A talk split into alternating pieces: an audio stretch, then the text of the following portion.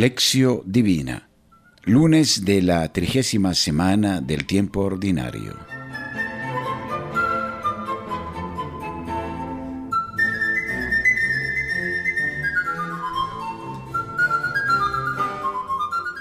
Lección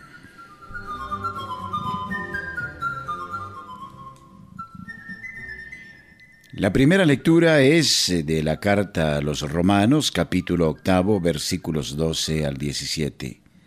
Por tanto, hermanos, estamos en deuda, pero no con nuestros apetitos para vivir según ellos. Porque si vivís según ellos, ciertamente moriréis. En cambio, si mediante el Espíritu dais muerte a las obras del cuerpo, viviréis. Los que se dejan guiar por el Espíritu de Dios, esos son hijos de Dios.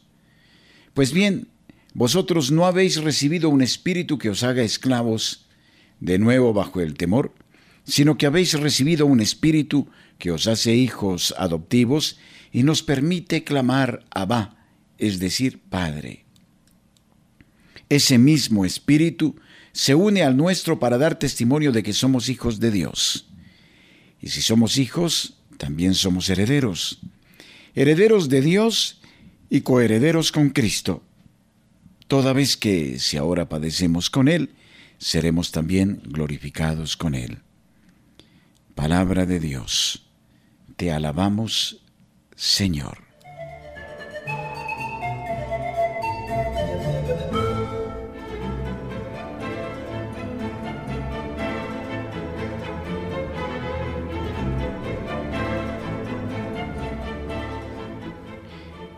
La segunda lectura es del Evangelio según San Lucas, capítulo 13, versículos 10 al 17. Un sábado estaba Jesús enseñando en una sinagoga y había allí una mujer que desde hacía 18 años estaba poseída por un espíritu que le producía una enfermedad. Estaba encorvada y no podía enderezarse del todo. Jesús al verla la llamó y le dijo, Mujer, quedas libre de tu enfermedad. Le impuso las manos y en el acto se enderezó y se puso a alabar a Dios. El jefe de la sinagoga, indignado porque Jesús curaba en sábado, empezó a decir a la gente, Hay seis días en los que se puede trabajar. Venid a curaros en esos días y no en sábado. El Señor le respondió, Hipócritas.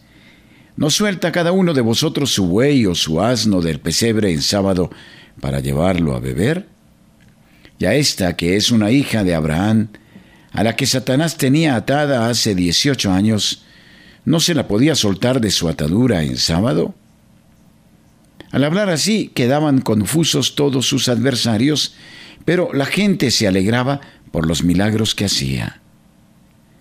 Palabra del Señor. Gloria a ti, Señor Jesús.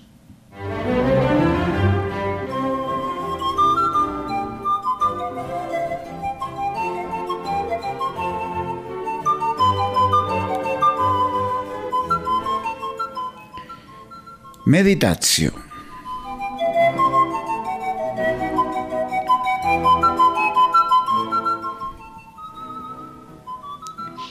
La reflexión teológica de Pablo se desarrolla en una línea nueva, aunque siempre íntimamente conexa con el comienzo del capítulo octavo.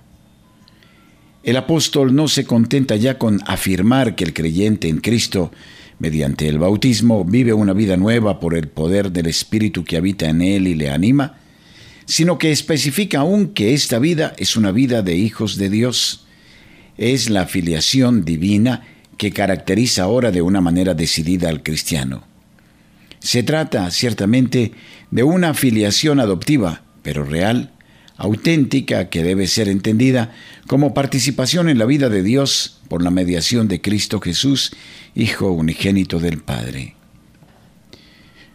Como el apóstol, también nosotros estamos invitados, en primer lugar, a contemplar ese misterio, el misterio de la vida de Dios vida trinitaria, rebosante y difusiva. Esta vida es el misterio de la vida de Jesús, Hijo unigénito del Padre, y es también la vida de los creyentes, signo y reflejo de la vida de Dios. Precisamente porque somos hijos, no solo estamos habilitados, sino también invitados a comportarnos con Dios con la libertad y la confianza de los hijos. Por eso podemos gritarle Abba, que según el testimonio de los evangelios, es la palabra con la que Jesús se dirigía a Dios. La traducción exacta de esta invocación no es Padre, sino Papá, que expresa en términos todavía más claros la extrema confianza y ternura que caracteriza nuestra relación filial con Dios. Y si somos hijos, también somos herederos. La reflexión de Pablo se cierra justamente con esta precisión ulterior de la riqueza, más aún de la fortuna absolutamente nuestra, que supone ser hijos de Dios. En virtud de este don nos convertimos en titulares de otro beneficio, a saber, el de compartir con Jesús la herencia de la vida eterna, la plena y definitiva participación en la vida divina.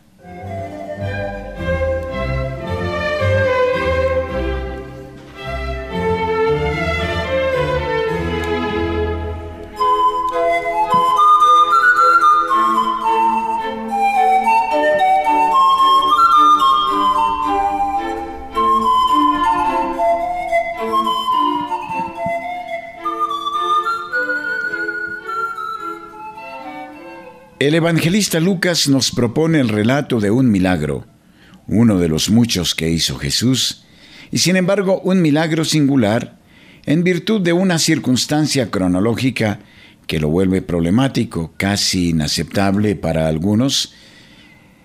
Este milagro desencadena, en efecto, la famosa polémica en torno al sábado, una polémica que ya conocemos por otras páginas evangélicas. La beneficiaria es una mujer a la que un espíritu maligno mantenía enferma desde hacía 18 años. Lucas se complace en acentuar esta especial atención de Jesús con un miembro de una categoría débil de la sociedad de aquella época, precisamente la mujer. Jesús no solo la cura de su enfermedad, sino que la defiende frente a los ataques de sus adversarios. Jesús es, en efecto, el Mesías de los pobres, de los pobres de los últimos tiempos, de los marginados y en cuanto tal, a Lucas le gusta presentarle también en esta página. El jefe de la sinagoga se indigna, dice el relato de Lucas, y esta indignación desencadena la polémica entre él y Jesús.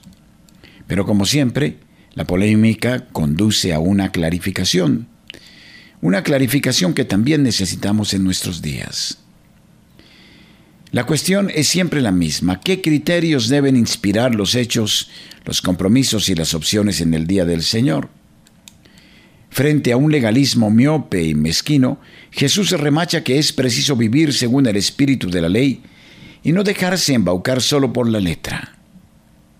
Hasta los mandatos más nobles de una ley como la de Moisés, que también es de origen divino, si no pasan por la criba de un espíritu nuevo, el espíritu evangélico, corren el riesgo de esconder intenciones mezquinas y triviales hipocresías para el discípulo, para el cristiano, hipocresías que rechaza Jesús. Por eso llama Jesús hipócritas a sus interlocutores, pretendiendo desmantelar su intransigencia a la hora de aplicar la ley a los otros, mientras que se muestran hábiles para encontrar excepciones cuando se trata de aplicarse la ley a ellos mismos. Jesús no puede callar frente a tamaña hipocresía.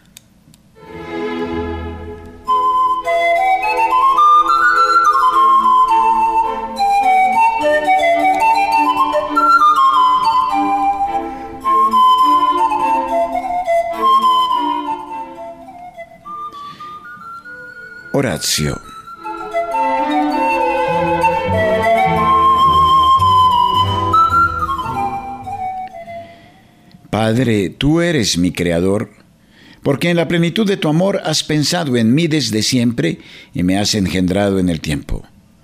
Tú eres mi guía, porque con tus intervenciones evidentes o inescrutables me conduces a través del discernimiento a optar por el bien. Tú eres mi fuerza, porque con tu firmeza y delicadeza me impulsas hacia la realización de mi ser personal y original. Tú eres mi refugio porque con tu compasión infinita soportas mis errores. Tú eres mi pedagogo porque a través de la experiencia dolorosa de mis carencias me llevas como sobre alas de águila. Tú eres mi providencia porque te has hecho y te haces presente en todas mis necesidades y crisis. Tú eres mi faro porque mis pasos, frecuentemente inseguros y lentos, siempre encuentran encendida la lámpara de tu palabra. Tú eres mi autoridad porque con la autoridad de tus preceptos me enseñas los valores y los ideales que dan sentido a la vida. Tú eres mi Padre. Te pareces mucho a mi papá. Amén.